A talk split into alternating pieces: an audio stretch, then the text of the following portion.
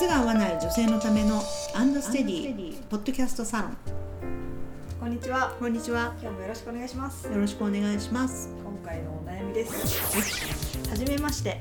足が薄く、かかとの小さい足と思います。うんなかなか合う靴がないのが悩みです。うん外反母趾の症状も見受けられ、今後痛くならないか心配しています。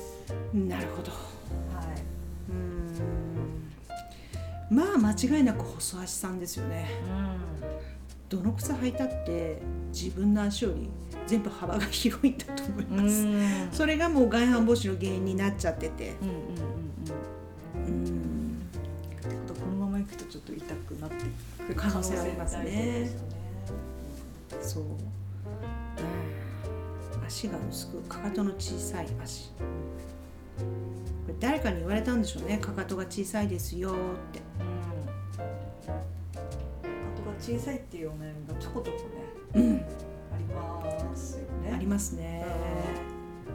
ご来店のお客様も、うん、なんでしょういらっしゃる前にかかと小さい木型ですかとかね、あうんー聞かれることもすごい多ういですね。ーん。そっか。そういう人たちは言われてるわけですよことですよ。気にしたことなかったもん。かかとの大きさとだか。か。ある。どの靴履いてもかかとが脱げるっていう状態になっちゃったらかかと小さいのかしらって思うし。そっか。そう。でも違うんですよ。うん。小さいのはかかとだけじゃなくてうん。ワイズ。うん。足の太さ。うんうん。足が細い。うん。薄い。うんそれによって足が靴の中で前に滑るからかかとが脱げるっていう現象が起こってるんですけれどもねはい。でもかかとが小さいせいじゃないと。うんだけではないってことですね。うんでまあこれもあれですよその合う靴が、まあ、靴屋さんにない場合ははい。靴屋さんとしてはうんそのかかとが脱げますって言われたら、あなたのかかとは小さいですからっって言うでしょうね。うん。そうですよね。うん、それしかないですよね。ないと思う。だからまあ小さいかもしれないけどそれほど小さいですかっていう人のが多いですよ。あ実際ごそう来店ですされる方は。うんまあ、私がねあまりにも小さいのに見慣れすぎちゃってるのかもしれないですけど、もう大体皆さんまあ細いですけど、うん。まあ、かかと小さくて細いけどまああのワイズも合わせればうんうん。かかと脱げませんよねっていうことがほとんどなので、だから問題はかかとが小さい靴が売ってないことではなくては全体が細身の靴が売ってないことなんですよ。かかとだけ小さかったらおかしいですよね。うん。そういう人はまあめったにいない。うん。例えば外反母趾でどうしてもワイズ太くなっちゃうじゃないですか、はい。ボコッとこううん出てるからうん。関節が、そういう人はやっぱりちょっと木型に補正を入れないとおかしい。扇形みたいになっちゃってるんですよ足が。そうですよね。まあ、そういう方はまあいるけど、でもかかとだけ言うっていう方はあんまりいないですかね、そうどれぐらいだとかかとは本当に小さい方なんですか？まあ体重をかけた立位の状態で、まあ60ミリ幅あれば大丈夫じゃないですかっていう感じですね。うん。それ以外は一般的な？まあちょっと細身、うん、まあしっかりした人は68ミリとかありますから。うちにいらっしゃった方で一番細い方は48とかね。すごいでしょうそれはもうだいぶ。それはもう脱げますよね。だからその方はもうパンプスはちょっと無理かなっていう。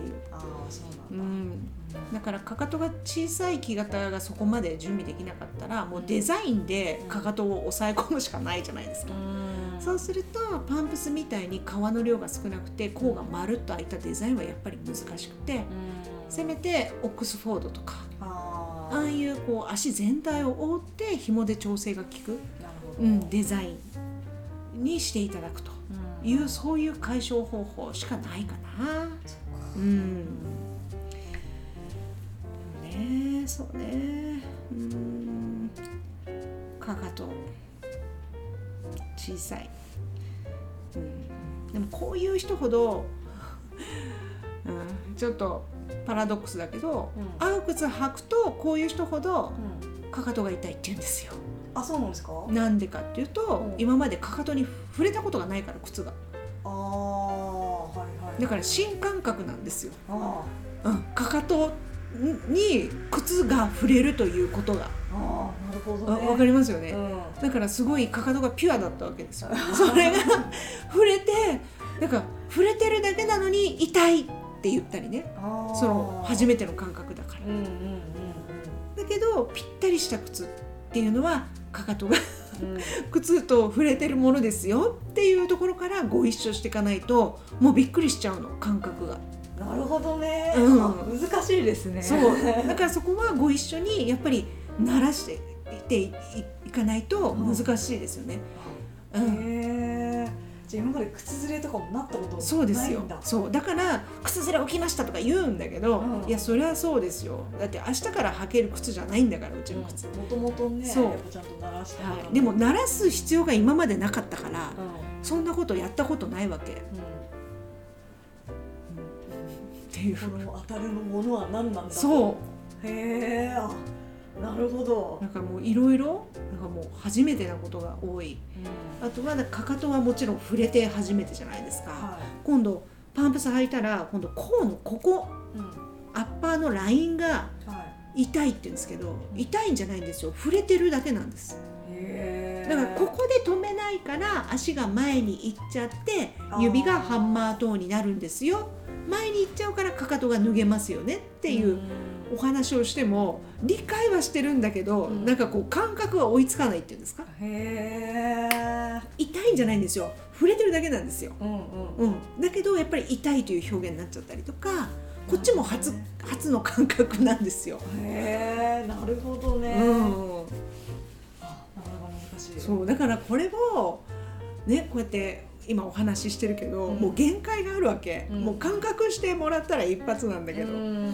ていうところがすごく歯がゆいですね。あなるほどね、あそういうケースがあるうん。んだ、、結構多いですよ。あそうなんですか、うん、だって細味さん多いから、そっか。いやそうなんだそれはもう全然想像できませんで そうでしょう、ね。私たちも最初何言っちゃってんのかなとか思いましたけど。当たってるだけじゃんと血そう。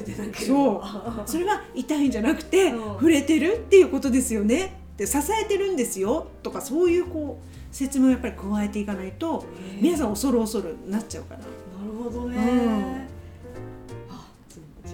すごいカルチャーショックを受けるかもしれないですけどぜひ。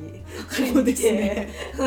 ぜひ初体験をしてみてください。かかとに初めて物をそうそうそうそう。